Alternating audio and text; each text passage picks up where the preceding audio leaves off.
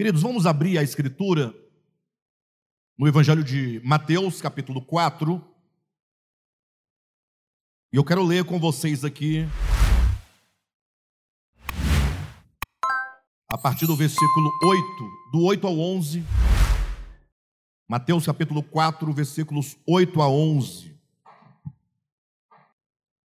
Diz assim, queridos, o texto: Levou-o ainda o diabo a um monte muito alto, mostrou-lhe todos os reinos do mundo e a glória deles. E lhe disse: Tudo isto te darei, se prostrado me adorares. Então Jesus lhe ordenou: Retira-te, Satanás, porque está escrito: Ao Senhor teu Deus adorarás, e só a ele darás culto. Com isto o deixou o diabo e eis que vieram anjos e o serviram. Amém? Queridos, nós estamos dentro de uma série grande, muito grande, intitulada O Cristo do Caminho. E dentro dessa série, nós estamos dando a, uma atenção especial à tentação de Jesus no deserto, em três episódios: o episódio da primeira tentação, o episódio da segunda tentação, que falamos semana passada, e hoje vamos dar uma atenção ao episódio da terceira tentação. Bem, a importância de se compreender esta porção da Escritura é compreender que o Cristo de Deus se fez carne, se fez homem, e foi na condição de homem que ele foi tentado. A Bíblia diz que ele foi tentado em todas as coisas, a nossa semelhança, mas sem pecado. E por que olhar para a humanidade de Jesus e para suas tentações, conforme registradas nos evangelhos? Ora, é porque Cristo foi tentado exatamente naquilo em que todos os homens são tentados.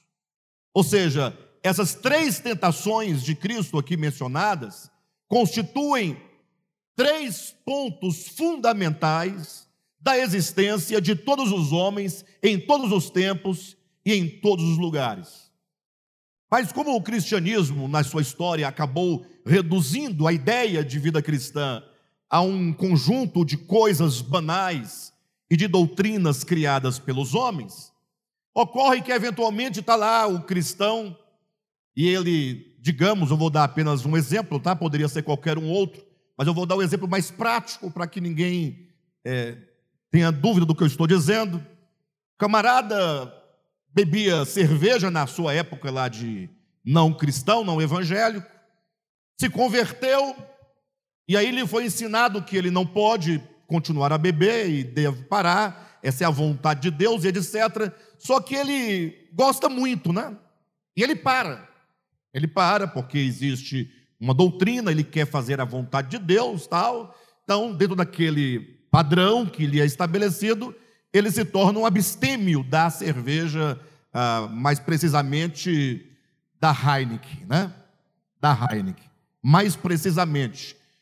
De modo então que, num dado momento, ele está calor muito grande, em Brasília, um calor enorme, Aí ele passa a ver uma pessoa abrindo na hora a Heineken, aí ele chega, estremece a, a, a espinha, assim, chega, arrepia, e ele tem vontade de tomar um copinho só para matar a sede, daquele, aquela coisa, né? Aí ele fala naquele momento: Eu estou sendo tentado. Estou sendo tentado. E ele, como um bom cristão, ele, como alguém que quer fazer a vontade de Deus a todo custo, ele consegue não beber aquele, aquela tulipa gelada. E aí ele fecha o olho, vai adiante, fica buscando outros pensamentos, até que aquela tentação passa.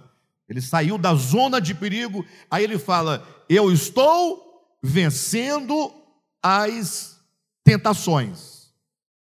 E aí, desse exemplo banal que eu dei agora, da Heineken, poderia ser qualquer outro exemplo tão banal quanto. O problema é a pessoa passar a vida inteira se livrando dessas tentações todas, achando que isso é ser tentado.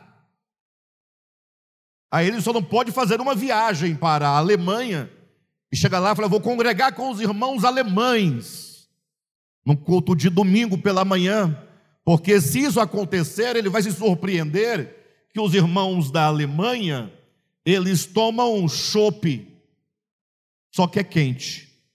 Então ele vai ter duas frustrações.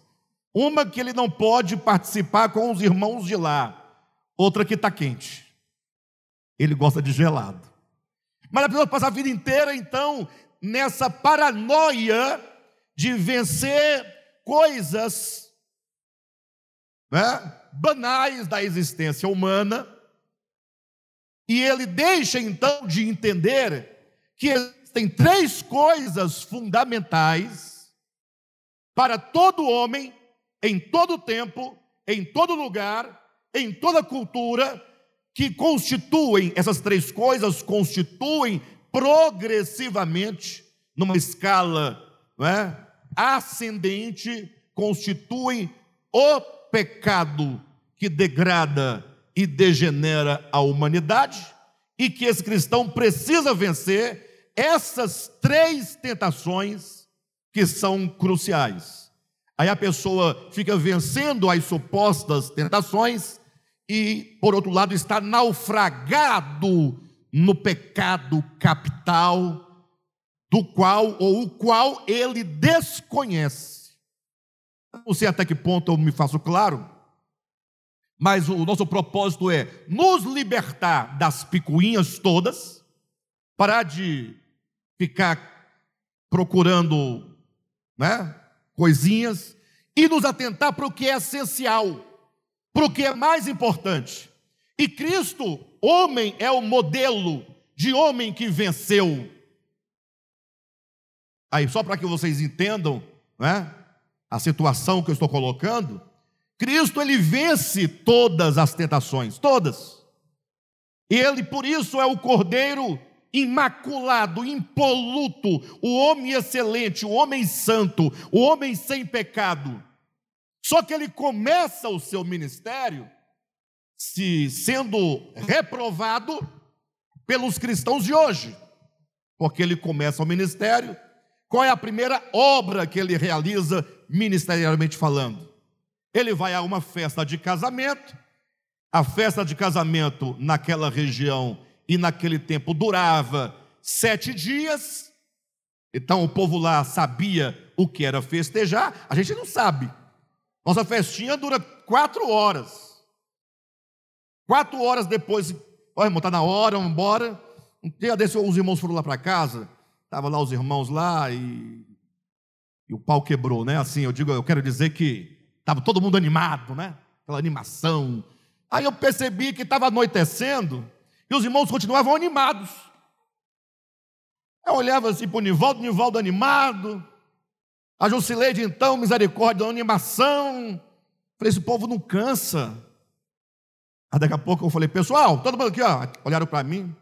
E quando o pastor fala, olha para aí, todo mundo olha, né? Pessoal, todo mundo, o que foi? Vocês não vão para casa, não? Ai, ai, ai. Aí teve uma pessoa que estava lá e falou assim: olha, se você não mandar embora, eles não vão. ai. Aí eles foram, né, irmãos? Uma meia horinha foram, né? Mas o povo lá da época de Jesus era sete dias de festa. E tinha que ter a provisão, porque festa sem vinho vira culto. É, vira missa.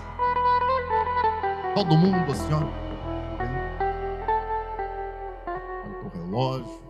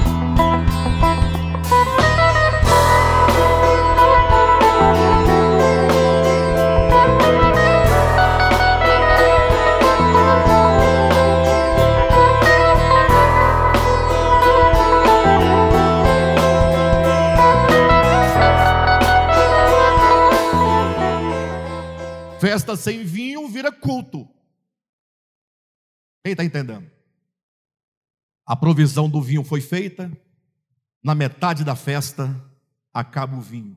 Se acaba o vinho, acaba a festa. Perfeito? Aí Jesus falou o quê? Não pode acabar a festa.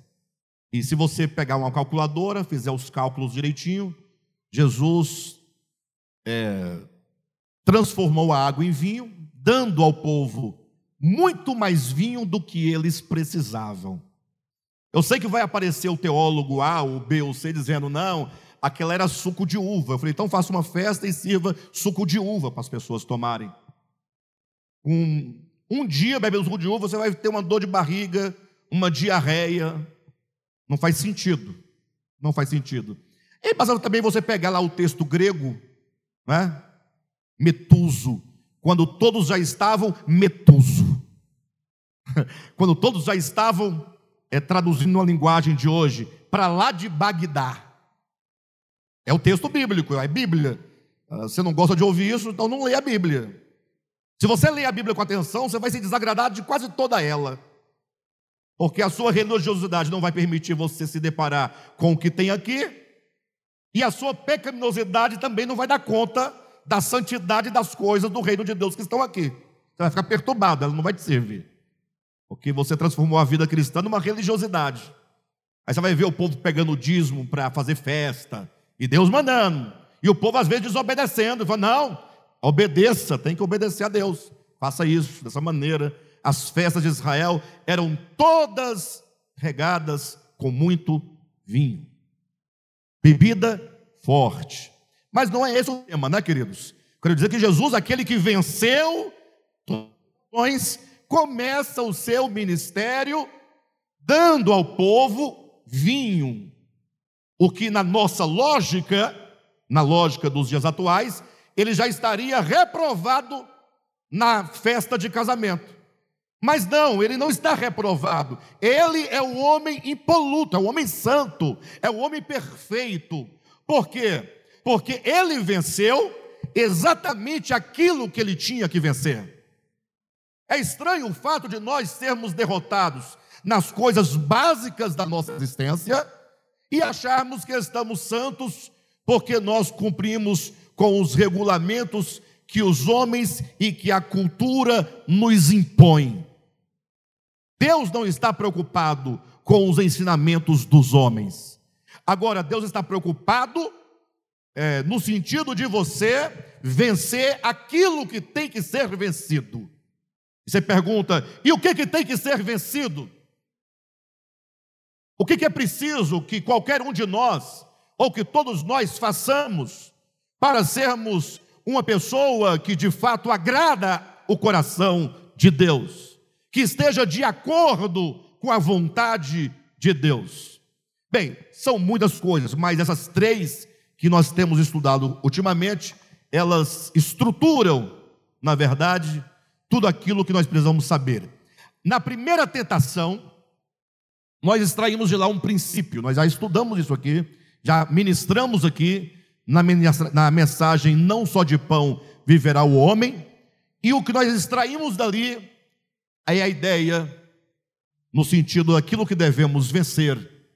Ou seja, o que, que nós podemos extrair da primeira tentação. Quando Jesus vence a primeira tentação, o que, que nós extraímos dali para o nosso viver, para a nossa vida prática? Qual é a tentação? Em que Jesus foi tentado? Em que eu sou tentado, segundo ah, a, a primeira tentação? Somos tentados a não depender de Deus. Esse é o primeiro ponto. E toda a queda, e qualquer queda, começa desse degrau, desse primeiro ponto. Por quê? Porque não depender de Deus não implica necessariamente um pecado consumado. Parece estranho, né? Como não consumado? É porque quando somos tentados a não depender de Deus, nós o fazemos quase que instintivamente. No sentido que você não declara assim, olha, eu não dependo de Deus. Você não fala assim. Culturalmente, nós fomos instruídos a declarar somos dependentes de Deus. Mas o fato de você declarar tal coisa não quer dizer que você seja. A dependência de Deus, ela nasce de um profundo reconhecimento de quem Deus é e de quem eu sou. Na metáfora da videira, eu sou a videira, vós sois os ramos.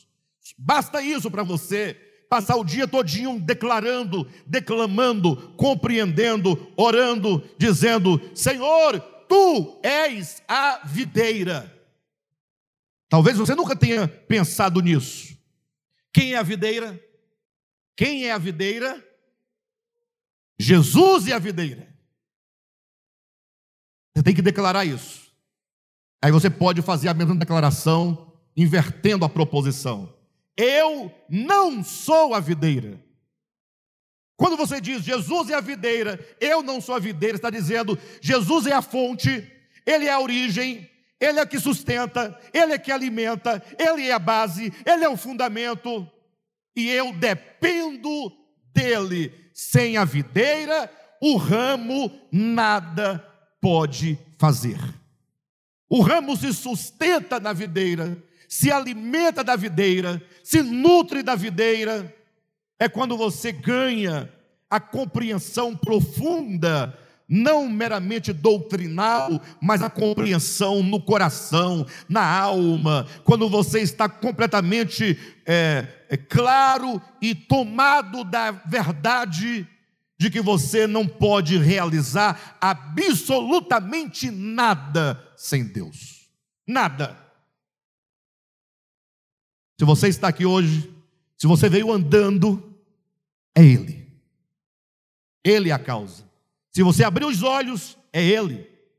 Se você bebe água, é Ele. Se você se alimenta, tudo, tudo, todo dom perfeito procede do Pai das luzes, como diz Tiago.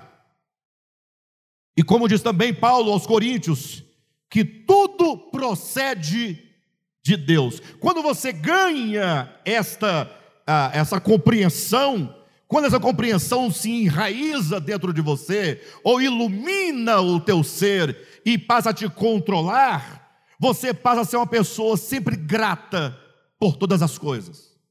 Você vence o orgulho, você vence a vaidade, porque o que é o orgulho e a vaidade, senão a pretensão de ser?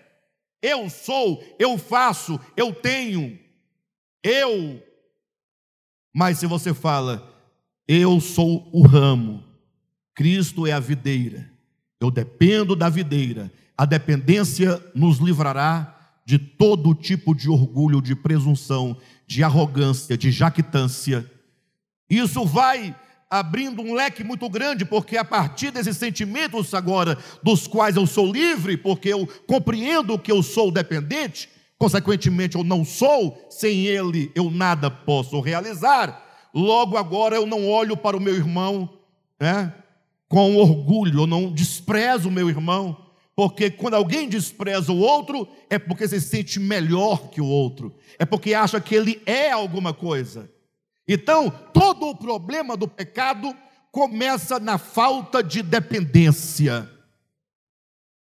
De modo então que você não diz no primeiro momento, eu não dependo. Você pode até dizer que depende, mas o que vai contar mesmo de fato, se você depende ou não, é a quem você confere a sua existência, a quem você confere o seu sucesso, a quem você confere é, as suas conquistas, a quem você confere. Isso se demonstra em gratidão. Então você acorda de manhã, eu vindo para cá. Ou... Ontem à noite, ou quando eu fui me deitar, mais de meia-noite, mas no momento que eu saí do escritório para ir para o meu quarto, foi um trecho pequeno, mas não sei porquê, eu olhei, estava tão legal. Minhas filhas estavam lá conversando, minha esposa já estava dormindo. E eu senti uma paz, uma coisa boa, tudo. Ah, aí eu falei, glória a Deus, é tudo é do Senhor, tudo é Ele. É Ele que, né? Aí você glorifica a Deus. Aí tem crente que vai almoçar e quer fazer 10 minutos de oração antes de comer. mas porque ele aprendeu, é só, é só um rito, bobagem. Deus não está nem aí para a sua oração.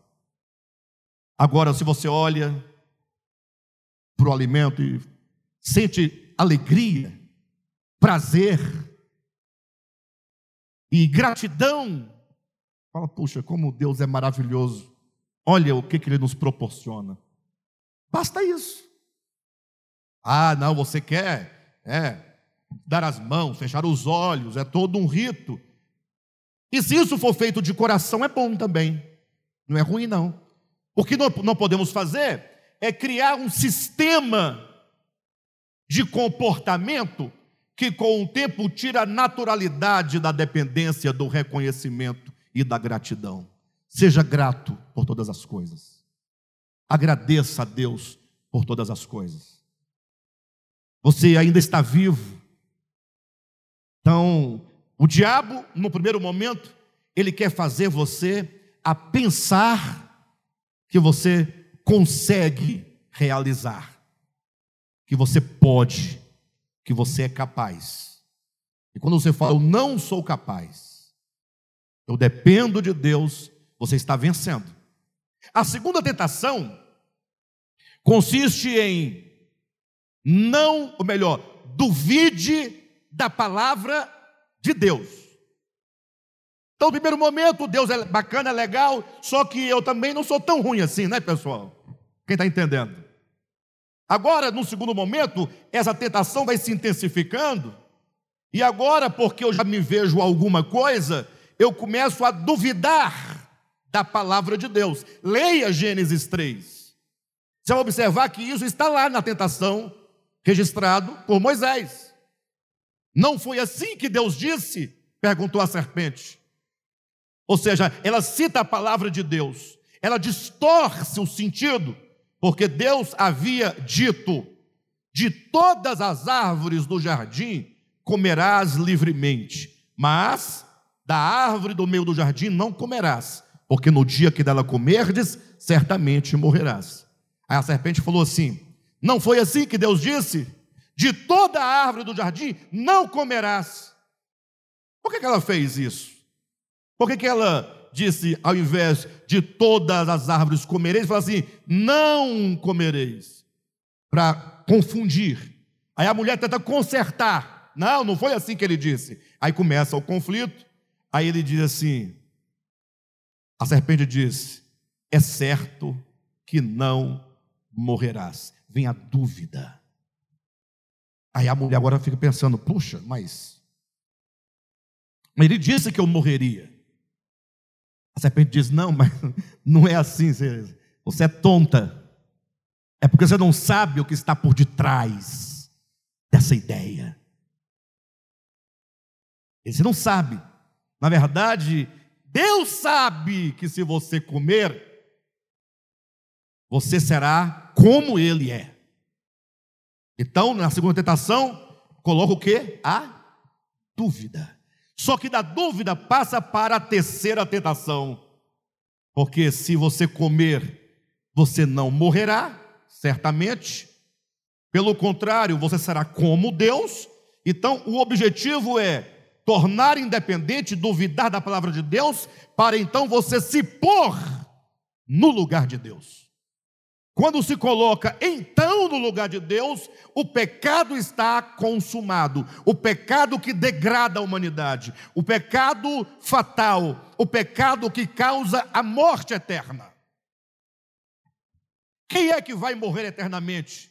Se é que vai morrer, porque eu não sou juiz de ninguém. Quem é que vai morrer?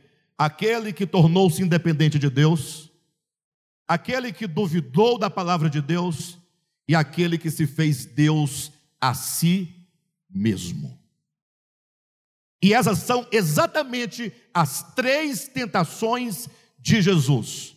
O diabo queria que Jesus se tornasse independente do Pai, queria que ele duvidasse da palavra do Pai, e então agora ele leva a um alto monte e fala assim para Jesus: Você está vendo aí todos os reinos deste mundo?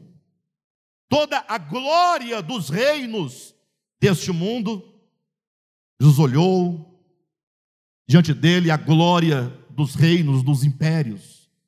toda a riqueza, toda a honra, toda a glória que os homens conferem a essas coisas. E o diabo disse: Pois é, tudo isso eu te darei. Se tu prostrado me adorares. Em outras palavras, volta as costas ao Pai. Volta as costas ao Pai. Primeiro, torna-se independente do Pai. Depois, duvide da palavra do Pai. E por fim, volta as costas ao Pai. Abandona-o completamente. Se você prostrar e me adorar, tudo isso eu te darei, será teu. E neste momento, queridos, é a hora que eu fico refletindo. Eu não sei vocês, mas eu, quando leio Bíblia, eu fico procurando o sentido das coisas. Enquanto eu não encontrar o sentido, aquilo que está por detrás das palavras, as intenções, qual é a mente que está por ali, por detrás. E eu fico imaginando, poxa, Jesus, que é o Cristo de Deus encarnado, aparece lá o demônio para ele, vamos olhar o texto no sentido literal da coisa. O demônio sabe quem ele é, não sabe? Jesus sabe quem o demônio é. Jesus sabe quem ele é, ele próprio é. Ele sabe. E aí o demônio fala assim: Olha, se você se prostrar diante de mim, eu te dou esses reinos todos. Faz sentido para vocês? Talvez faria sentido para mim, homem. Agora, chegar para Jesus e oferecer aquilo que existe nele, e oferecer algo para Jesus, pense comigo, que se move nele, porque em Cristo todas as coisas existem, nele tudo vive, nele tudo se move. Eu fico pensando, será que é, é havia essa possibilidade? Como assim? De Jesus, aquele que é o Criador, que é a palavra, que é o Verbo, no princípio era o Verbo, o Verbo estava com Deus e o Verbo era Deus. Ele, é, por ele foram feitas todas as coisas, sem ele nada do que foi feito se fez. Jesus se ajoelhando diante do diabo para ganhar o que a China, a Índia, o Japão, a Pérsia. Será que o diabo é tão tonto assim para achar que teria êxito nisso? Este é o grande problema nosso, de não compreender o sentido real, orgânico do texto. Vou perguntar para vocês, eles respondam honestamente para si mesmos.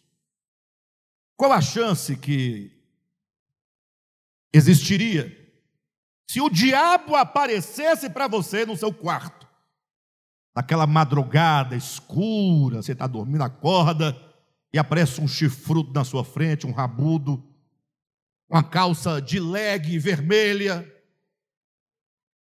apertada, uma capa preta, um tridente na mão, aquele olho grande, puxado. Aparece para você no seu quarto numa madrugada. Aí você olha e fica meio assustado e fala: calma, calma e falasse para você assim: olha, se você se prostrar e me adorar, eu te darei todos os reinos do mundo. Qual a chance que você tinha de se prostrar diante dele? Nenhuma? Pensa um pouco. Se o diabo aparecer para mim com essa conversa, eu vou rir da cara dele. Não vai dar certo. Talvez tenha aqueles que aceitariam, né? Sempre vai ter uma meia dúzia que ficam com a ideia, ah, eu fiz pacto com capeta. Ah, para de ser bobo, rapaz, o capeta não quer pacto contigo, não. Ele tem o que fazer. Qualquer um quer ter pacto com capeta agora. Povo besta. Depois das lives, qualquer um faz live, o que tem de gente nas lives falando do capeta? Eu fico olhando e falo, gente do céu, o povo não sabe o que disse. Mas qual a chance de você se prostrar? Muito pequena, eu imagino. Até porque a tentação de ganhar o mundo inteiro não acontece nesse sentido. Até porque você nunca foi tentado a isso. Ou já? Nesse sentido de o diabo chegar para você e oferecer os reinos do mundo inteiro. Você nunca foi tentado assim. Agora, se você entender que a tentação consiste mais ou menos assim. E, bem, para eu chegar a essa conclusão, porque alguém fala assim, mas como é que você chegou a essa conclusão? Então eu vou mostrar para vocês como é que essa hermenêutica ela é feita, como ela é construída. Perfeito? Eu vou partir, presta atenção, do proto-evangelho. Vou partir do prototexto. Gênesis capítulo 3. É o primeiro texto em que o homem é tentado ali. Eu vou partir daquele princípio. Qual foi a oferta que foi feita para Adão no dia da tentação dele? Se você prostrado me adorares, eu te darei os reinos do mundo inteiro? Foi isso? Foi feito, foi falado o que para ele? Tu serás como Deus. Essa é a mesma tentação lá do deserto com Jesus, não é outra. Então a ideia é: você apropriando-se do conhecimento que você tem, você, com o conhecimento que você tem, conhecendo-se a si mesmo, você perceberá que você não precisa de Deus, vai colocando a independência, a dúvida, e você poderá ser Deus, você será o objeto da adoração. É você que vai ser servido. Você sendo Deus, você não será um adorador, você não será um servo. Pelo contrário, todos vão te adorar e todos vão te servir. Agora, o grande problema é quando esse homem Adão se multiplica em muitos Adão, em muitos Adões, e cada um tem a mesma pretensão. Eu quero ser adorado e eu quero ser servido. O Vitor quer ser adorado e o Vitor quer ser servido. O que, que vai acontecer colocando eu e o Vitor dentro de uma arena? Ele quer ser adorado, eu quero ser adorado. Ele não se curva para mim, eu não me curvo para ele. Ele se entende Deus, eu me entendo Deus. O que, que vai acontecer? Vamos viver em paz? Em harmonia? Como é que você vive na sua casa? Por que você vive desse modo? Como é que nós convivemos com os homens, com os vizinhos, com as pessoas do trânsito que nós não conhecemos, do trabalho, da faculdade, as pessoas da igreja?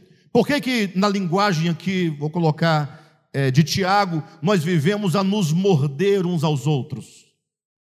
Será que não é o caso de que nenhum de nós quer se, se curvar, nenhum de nós quer se quebrantar? nenhum de nós quer servir. Por isso, quando Cristo veio, ele se curvou diante dos discípulos. Na hora do lava-pés, ele se despiu das suas vestes, cingiu-se com a toalha, abaixou até o, o, os pés dos discípulos e foi lavando os pés deles e disse: Eu, sendo mestre, porque ele é o mestre, eu vim para servir. Porque ele está no caminho oposto, ele tem uma consciência diferente da nossa, porque ele está claro, ele veio para servir. O amor é servir, mas nós somos exatamente o contrário. A serpente dizia para o homem: Você será como Deus. Por isso, ao chegar aqui na tentação de Cristo, nós entendemos a tentação da seguinte maneira: Você está vendo todos os reinos deste mundo, tudo isso é teu, é teu toda a glória dos reinos, toda a riqueza, todos os reinos, toda a beleza, tudo isso é teu.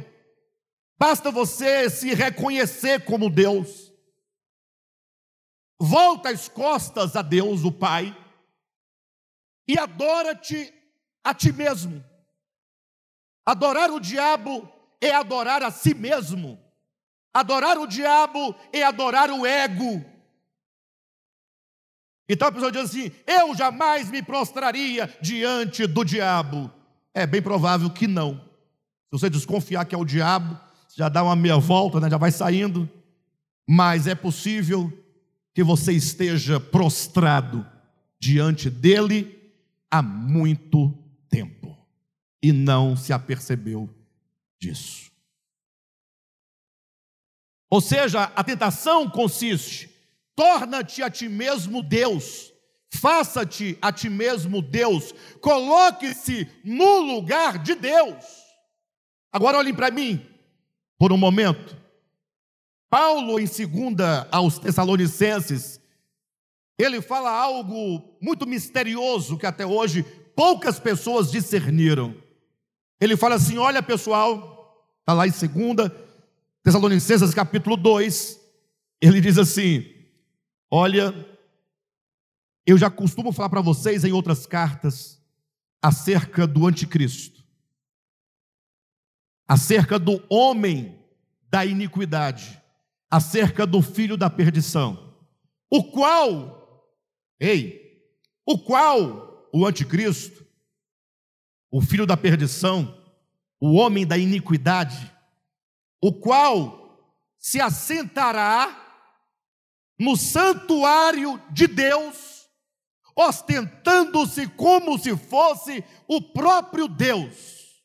Isso é misterioso. Olhem para mim. O qual se opõe e se levanta contra tudo o que se chama Deus ou é objeto de culto, a ponto de que de assentar-se no santuário de Deus, ostentando-se como se fosse o próprio Deus. Por que, que isso é misterioso? Alguém diz, eu não vejo nada de mistério, tá, para mim está muito claro. Olha o que diz: o homem da iniquidade, ele se levanta contra Deus, a ponto de assentar-se no santuário de Deus, como se fosse Deus. Eu digo, sim, mas está escrito, mas e como é que isso é possível? Como é que isso se cumpre? E aqui, queridos, vai uma dica para você que ainda não compreendeu o que, que nós chamamos de aspecto dogmático teológico daquilo que nós chamamos de orgânico. A teologia tradicional, ao ler isso aí, fala assim: bem, o anticristo é um homem que virá. Perfeito?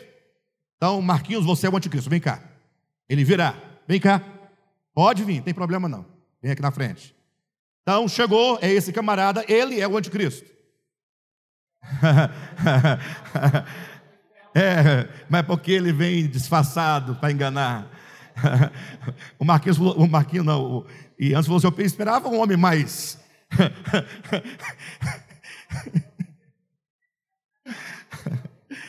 não, mas foi o que você falou. Então, o anticristo um homem mais poderoso, mais impressionante, mais alto, é, com a voz mais grave, né? Mas só que é porque ele vem para enganar.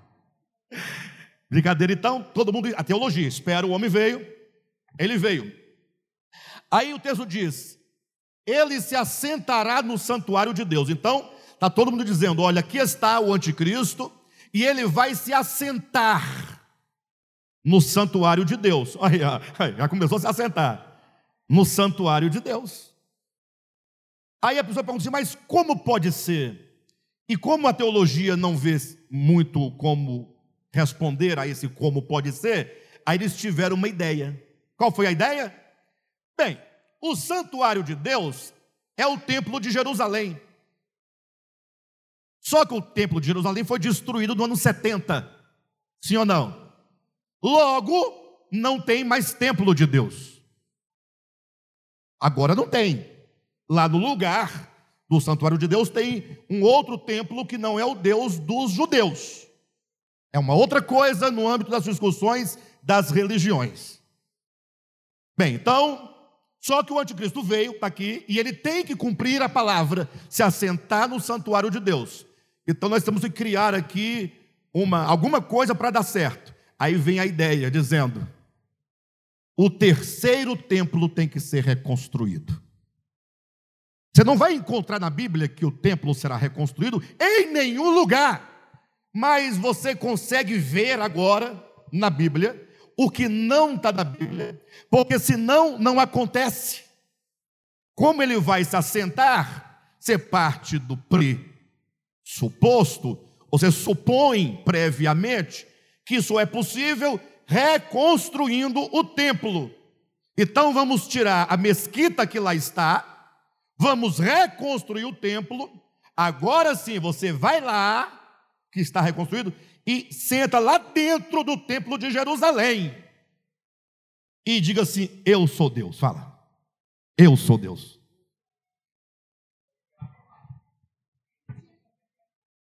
Pessoal, ô Marquinhos, muito obrigado. Você não é o anticristo, tá? Pelo contrário, você tem um espírito de Cristo. Mas veja, é assim que é a interpretação. Quem entendeu? Tem graça esse acontecimento? Se o camarada entrar lá, digamos que o templo fosse reconstruído, entrasse o camarada, ah, eu sou Deus, eu falo, ah, vai, pá, não faz sentido. Tem quem vai acreditar, tem quem acredita em Cristo. Né? Tudo bem. Mas é uma coisa muito. Bem, mas como resolver esse problema? Primeiro, não é assim conforme foi aqui apresentado. Não é assim. Como é então, Alexandre, se não é assim? Primeiro, primeiro ponto, no Novo Testamento, que é a revelação que conduz o entendimento de todos os homens, de todos, não é? Acerca da verdade, é que Deus não tem, não possui, não admite santuários feitos por mãos humanas. Esquece isso. Quando o Novo Testamento diz que o homem da iniquidade vai se assentar no santuário de Deus, entenda, a linguagem do Novo Testamento, quando diz santuário, nunca vai se referir a um templo feito por mãos humanas. A ideia de que santuário de Deus é um templo feito por mãos humanas é uma ideia veterotestamentária, do Antigo Testamento. É uma linguagem própria de uma dispensação de sombras e figuras. Então, se você perguntasse para Deus, Deus, o Senhor tem templo? Hoje em dia ele diz: tenho, só tenho um templo, é o templo vivo, que é o meu corpo, a minha igreja. A casa de Deus, o templo de Deus, o santuário de Deus, a Bíblia declara alto e bom som: vós sois o santuário de Deus, o santuário onde habita o Espírito de Deus. Então, quando a Bíblia diz que o homem da iniquidade vai se assentar no santuário de Deus, ostentando-se como se fosse o próprio Deus, fala que o homem da iniquidade, que é o anticristo, ele vai se assentar na sua cabeça. É, ou seja, na sua consciência, é aqui na consciência, na sua sinagoga, na testa onde se imprime meia, meia, meia. É aqui que o homem da iniquidade vai se assentar e vai dizer: Eu sou Deus. É aqui, dentro da sua consciência. O assentar-se no santuário de Deus, que somos nós, pessoas vivas, é o mesmo do que o meia, meia, meia, inscrito na testa. Um selo que está sendo já, desde os primórdios da humanidade, sendo impresso na mente das pessoas.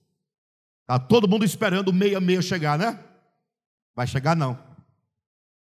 Já chegou há muito tempo. Ou seja, quem entende 666 como um carimbo, ou entende o anticristo indo para Jerusalém para ficar num templo físico, essa é a visão dogmática teológica. É uma linguagem rudimentar, antropomórfica. O que é orgânico? É quando eu entendo esses eventos como acontecimentos dentro de mim, na medida em que eu vou sendo conformado a este mundo, ao espírito desse século, vou me permitindo moldar com as ideologias desse século, com a mente desse século, com o espírito desse século, e então dentro de mim vai sendo formada uma consciência, um modo de pensar, um modo de interpretar, e consequentemente o selo é na testa e também na mão direita, porque aquilo que está constituído da minha consciência se torna agora a minha ação, o meu viver, o meu fazer, o meu executar. Portanto, primeiro imprime-se na consciência, forjando dentro de mim uma consciência anti-Cristo, contrária a Cristo, para eu viver e proceder de modo contrário a Cristo. Não é sem razão que no Apocalipse estará escrito que será feita uma imagem da besta. Uma imagem. E essa imagem será colocada onde? Dentro do santuário de Deus. E você nunca parou para pensar que imagem não é estátua. Quando a Bíblia fala imagem de escultura, são duas coisas. Uma coisa é a escultura, outra coisa é a imagem. Então você pega o Marquinhos de novo, ele tem uma imagem, que é o ser. O ser dele é a imagem. Agora eu vou pegar essa imagem e vou tentá-la esculpir, fazendo uma estátua da imagem. Então, imagem é o sentido subjetivo do ser. A escultura é o sentido físico e material da coisa. Então é dito que fará far-se-á uma imagem da besta, que é o ser do anticristo, para colocá-la dentro de onde? Do santuário, dentro do homem. Essa é a proposta da serpente desde Gênesis 3. Tu serás como Deus. Por isso que é o, o meia, meia, meia. Nós temos aqui dois números em meia, meia, meia. Nós temos o número 6, que é a base, e temos o número 3, que é a repetição. 6, 6, 6. Você tem o número 3, que é a quantidade de vezes que o 6 aparece, e tem o número 6 como base. O número 6 na Bíblia representa o homem, criado no sexto dia. O número 6 representa o homem. Então o número 6 é o número de homem, representa o homem. Quem diz isso? É o Alexandre? Não, está lá. Que ninguém poderá comprar nem vender, tal, tal, tal, senão aquele que tem o número 666. Ele diz: quem tem sabedoria, entenda porque o número 666 é número de homem, não é número do homem, é número de. Ou seja, quando você encontra número de homem, você tem aqui um objeto indefinido, não é definido. Do homem você definiu qual homem que é.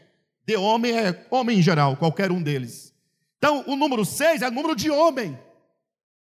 Agora, quando esse homem, que é o 6, se faz a si mesmo Deus, ele vai invocar o número 3. Porque o número 3 é o número da manifestação do divino para os homens. É Deus o Pai Criador, é o Filho Redentor, é o Espírito Consumador da obra. O número 3 aponta para o Deus pleno, para o Deus trino.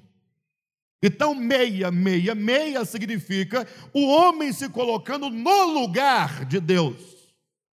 Quando o homem se põe no lugar de Deus, realiza-se o texto que diz: assentar-se-á no santuário de Deus, ostentando-se como se fosse o próprio Deus. E a consumação dessa obra maligna é exatamente agora colocar dentro do santuário de Deus, que é o homem, a imagem da besta, ou seja, conformar o homem à imagem satânica do maligno. Isso nos parece um pouco estranho, mas basta você olhar o oposto. Nós não estamos sendo transformados e conformados à imagem do Filho de Deus? Sim ou não? Por que, que nós admitimos que a obra de Deus é nos conformar à sua imagem? E nos negamos a aceitar que a obra do diabo é nos tornar semelhantes a ele. A lógica é muito clara. Ou você vai sendo conformado à imagem e semelhança do filho primogênito, ou você vai sendo conformado à imagem e semelhança de Satã. E como é ser conformado à imagem e semelhança?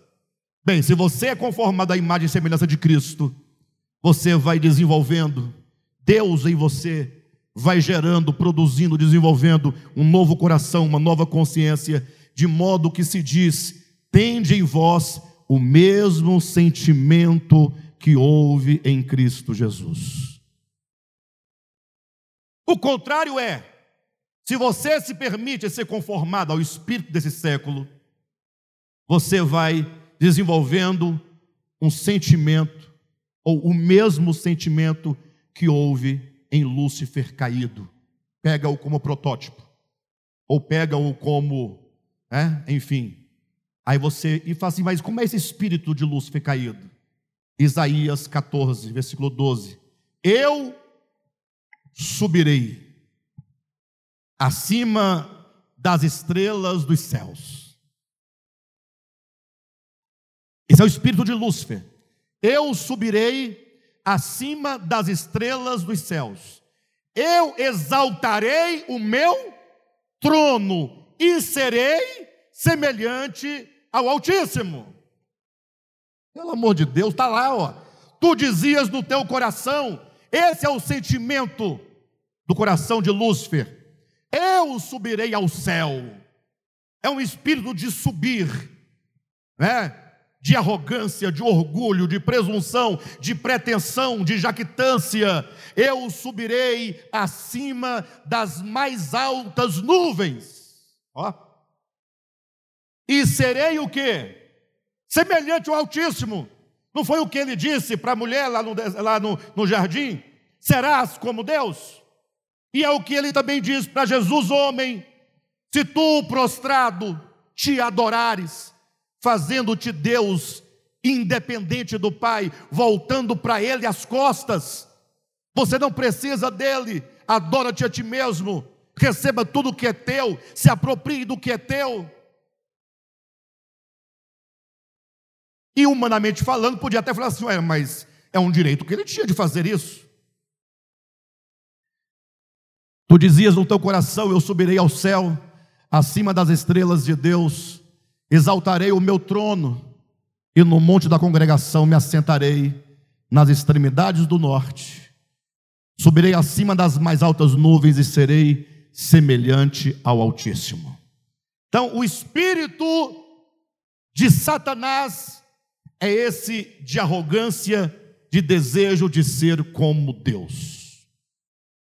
E para isso, ele fará tudo o que for necessário fazer. Agora, esse tipo de espírito no coração, ele promove o quê? Novamente, imagine o Vitor dizendo: Eu subirei e serei semelhante ao Altíssimo. Aí o Gilberto fala: Não, eu subirei, serei semelhante ao Altíssimo.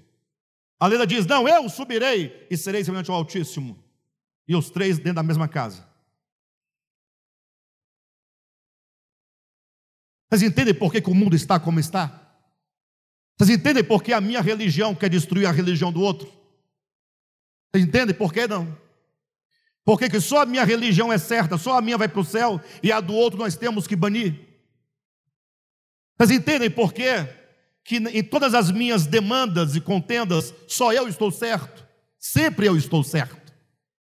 Lógico, eu vou dizer que eu estou errado, Bem depois, quando passar o tempo, que eu amadurecer, aí depois eu vou refletir, falar, puxa, mas naquele tempo eu estava errado. Mas não tem nenhuma demanda entre um casal, entre amigos, entre irmãos, entre cidadãos de um país, que não seja cada um promovendo a si mesmo e impondo imediatamente a divisão como aquilo que delimita você para lá, eu para cá. Não podemos viver juntos. Tende em vós o mesmo sentimento que houve também em Cristo Jesus. Mas nós já falamos sobre o sentimento de Lúcifer, né? O que que dá? Sim ou não? Mas para você entender exatamente qual é o sentimento de Lúcifer, você tem que conhecer o sentimento de Cristo. Porque o sentimento de Lúcifer é o oposto do de Cristo, é o contrário. Então, como é o sentimento de Cristo? Vamos lá. Pois ele, subsistindo em forma de Deus, você pode colocar assim: pois ele sendo, sendo, ele é. Ah, se ele é, poxa, então é danado, ele é. Essa é a grande questão, é que sendo ele Deus, existindo ou subsistindo em forma de Deus, ainda que ele fosse, não julgou por usurpação, o ser igual. E o, o capeta? Não era não é, não será, mas quer ser. Eu subirei e serei, e aquele que é, não julgou ser. Esse é o ponto, pessoal, que nós temos que vencer. Quando você estiver dentro de um conflito familiar, lembre-se: o modo como você se põe diante daquele conflito vai definir se você está sendo guiado pelo mesmo sentimento do capeta ou pelo sentimento de Cristo Jesus. Se for o de Cristo Jesus, vai dar isso aqui, ó. Sendo Ele Deus, é o mesmo que eu tenho razão. Eu estou certo. É Ele que me deve. Foi ela que saiu de casa. Foi ela que falou mal de mim. Você não tem a sua justiça? Então você é, dentro desse plano pequeno, você tem a sua razão, sim ou não? E ele sendo, não julgou ser. E você tendo a sua razão, você leva a sua razão à última consequência, ao divórcio. A matar o seu irmão fisicamente. Tem quem faz isso. A matar o seu irmão com palavras. A humilhar o seu irmão. A lançar na cara dele. Porque se tem uma coisa que ninguém esquece são os feitos do passado. Você passa 30 anos sem tocar no assunto. Na primeira briga você fala assim, mas você se lembra o que você fez, né? Há 30 anos. Você joga na cara de novo. Você é o diabo, Satanás. Porque o mesmo sentimento de Cristo é sendo ou subsistindo em forma de Deus, não julgou por usurpação ser igual, não. Eu, eu, eu, ele quer servir o Espírito de Deus não quer ser Deus, ele é Deus. Ele é Deus, mas não é porque quer ser, ele é porque é. E porque ele é Deus, ele só sabe se doar, porque Deus se doa. Ele só sabe servir, porque Deus é serviço. Olha para essa cambada, olha aí para a cambada. Olha para a cambada. Deus todo dia te servindo com sol, com chuva, com alimento, com oxigênio, e você falando mal dele, é, virando as costas para ele, e ele está aqui, ó, te dando todo dia as bênçãos, te servindo. Ele não para de nos servir. Vocês lembram lá de Oséias? O ponto alto do livro de Oséias é quando a mulher de Oséias, que tornara-se prostituta, ou foi prostituta, ou era prostituta, ela fugiu de casa, já tinha filhos com ela. E aí foi lá por viver na casa de prostituição.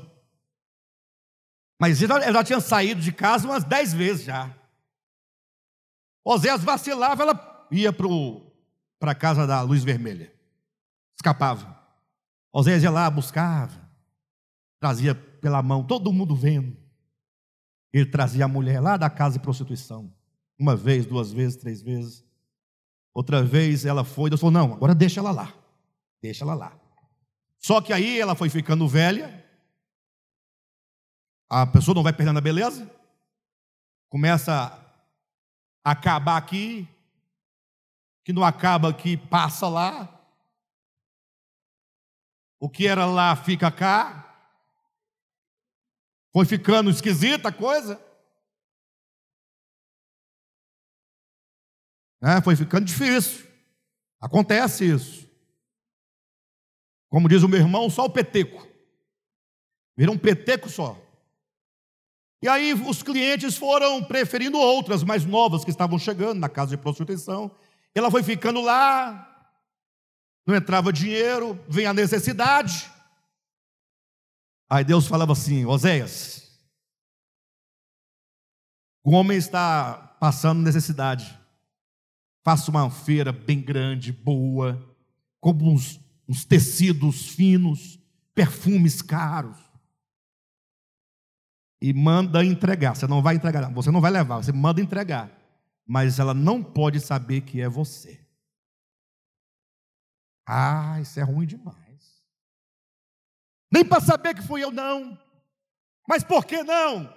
Porque quando ela recebeu os presentes, você vai ser a única pessoa da qual ela não vai se lembrar e nem vai supor ou pensar que foi você. Ela recebia aqueles presentes e dizia: Os meus amantes mandaram me entregar.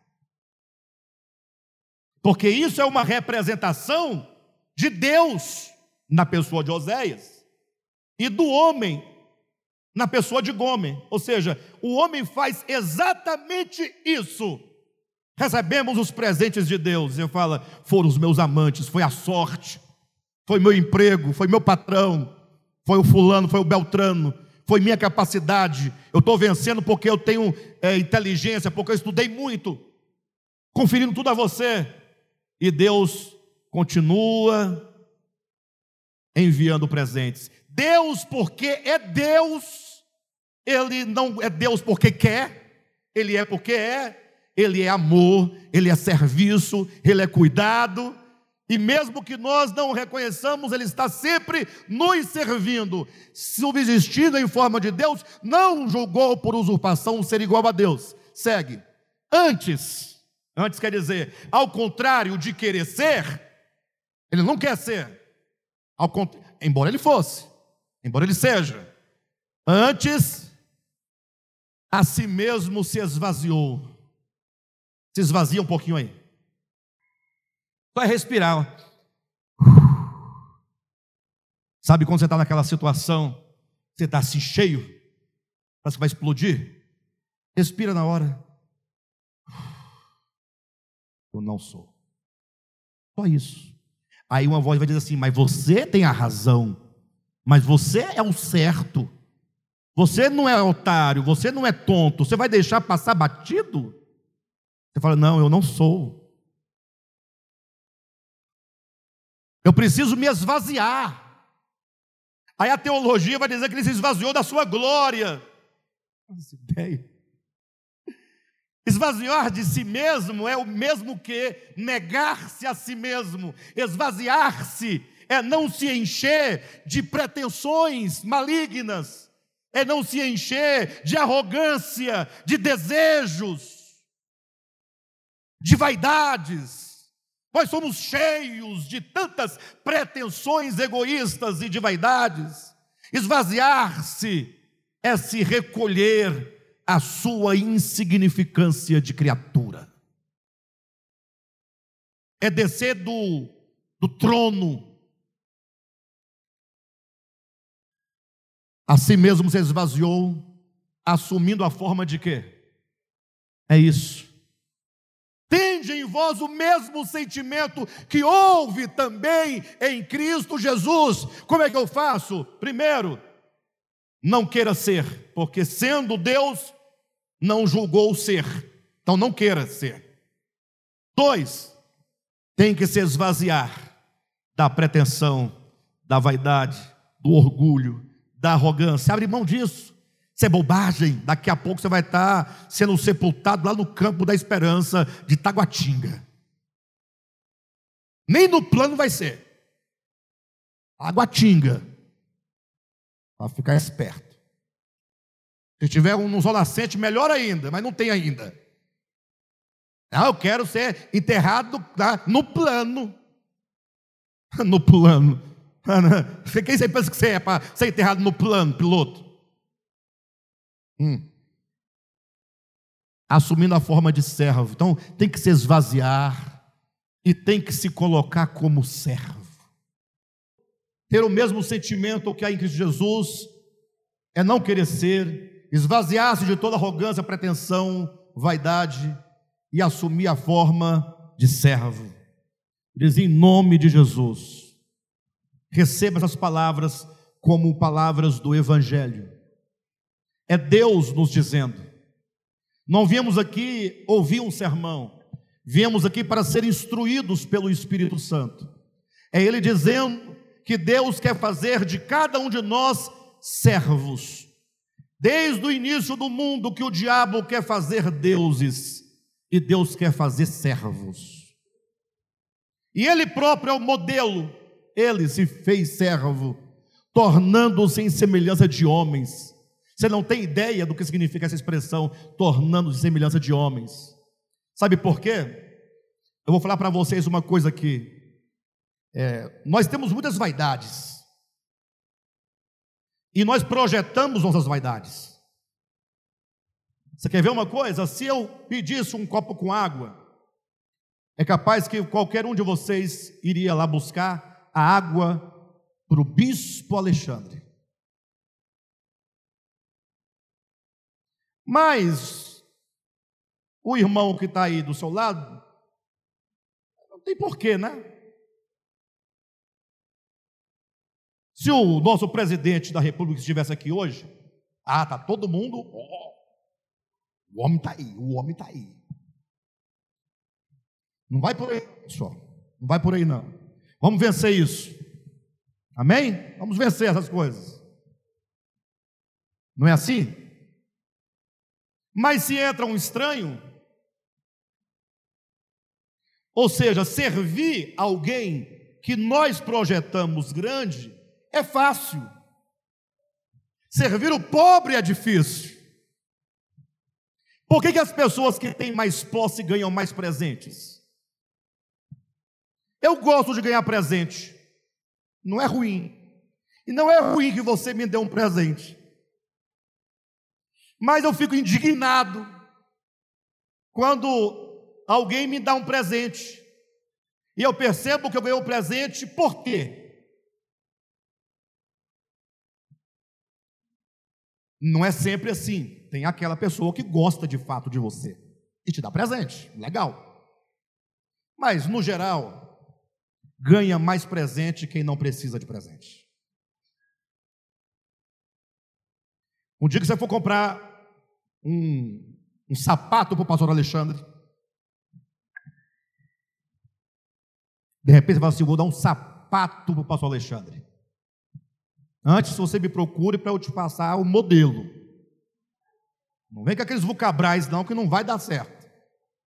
Não vai ser muito caro, não é caro, mas não pode ser vocabrais. Aí você vai comprar, você pega, vou levar no domingo. Aí você para um pouquinho e fala assim: Poxa, mas o Alexandre não está precisando de sapato. Não está. Tá. Ele tem sapato. Então eu vou comprar esse sapato para alguém que não tem sapato. Faça isso. Faça isso. Ah, eu estou com uma oferta, vou dar, vou dar para o irmão Alexandre. Procure alguém que esteja em necessidade. E dê para quem está com necessidade. Se eu estiver com necessidade, pode trazer. Porque eu sou necessidade. Sim ou não? mas nós somos muito ávidos a servir aqueles que nós próprios projetamos. Agora, cuidado, não vai tomar essa palavra, certo? E parar de ser pessoa bondosa para com aqueles que você gosta e é grato. Não, não é para gerar ingratidão, é para você pensar no outro. E quando você der um presente para alguém que não precisa, isso pode ocorrer e vai acontecer, que você faça por amor ao outro e não pelo posto do outro. Porque tem muita gente que recebe coisas por causa do posto que ele. Quem está entendendo? Vamos encerrar. E reconhecido em figura humana. Assim, então, só para explicar, tornando-se em semelhança de homens, eu falei, tem um peso muito grande. Por quê? Aí eu dei esse exemplo, né? Aí ficou desconectado. Porque quando você serve o pobre, você se coloca abaixo dele. Você fala, mas eu vou ficar abaixo do pobre. Agora, quando você serve o rico, você se coloca abaixo dele, mas você está servindo o rico. Você tem essa vantagem. Então você não quer se colocar abaixo de alguém mais baixo que você. Eu posso servir o rico, aquele que tem nome, aquele que tem posição, mas servir o pobre, mais pobre que eu, mais baixo que eu, eu vou me fazer mais baixo que o pobre? Não, eu não. Mas o que Deus os fez? Tornou-se semelhante a homens. Então, fazer-se semelhante a homens é um descer profundamente, a se identificar com um ser infinitamente menor do que ele é. É o Espírito de Cristo e reconhecido em figura humana, sobe aí. A si mesmo se humilhou, tornando-se obediente até a morte e morte de cruz. Puxa, eu não vou nem continuar explicando o texto, porque nós não compramos as cadeiras ainda, não é? Mas quando então Satanás disse a Jesus: Tudo isso te darei se tu prostrado me adorares. Jesus olhou para ele e falou a verdade suprema que você nunca poderá esquecer. Ao Senhor teu Deus adorarás. Amém? E só a Ele darás culto toda honra, toda glória, todo louvor, todo culto é são devidos somente a Deus. Só a Ele. Nós todos somos criaturas, somos servos, somos filhos e somos para a glória dele. E o Devap vai caminhar como está caminhando nesta direção de ser em nós cultivado o mesmo Espírito em Cristo Jesus. E para tanto você tem que passar a declarar alto e bom som ao Senhor teu Deus adorarás. Quando vier a tentação de querer ser, achar que pode, você fala, somente a Ele, a Deus adorarás, e só a Ele darás culto. E você vence essa tentação e se torna, portanto, um vencedor. Amém?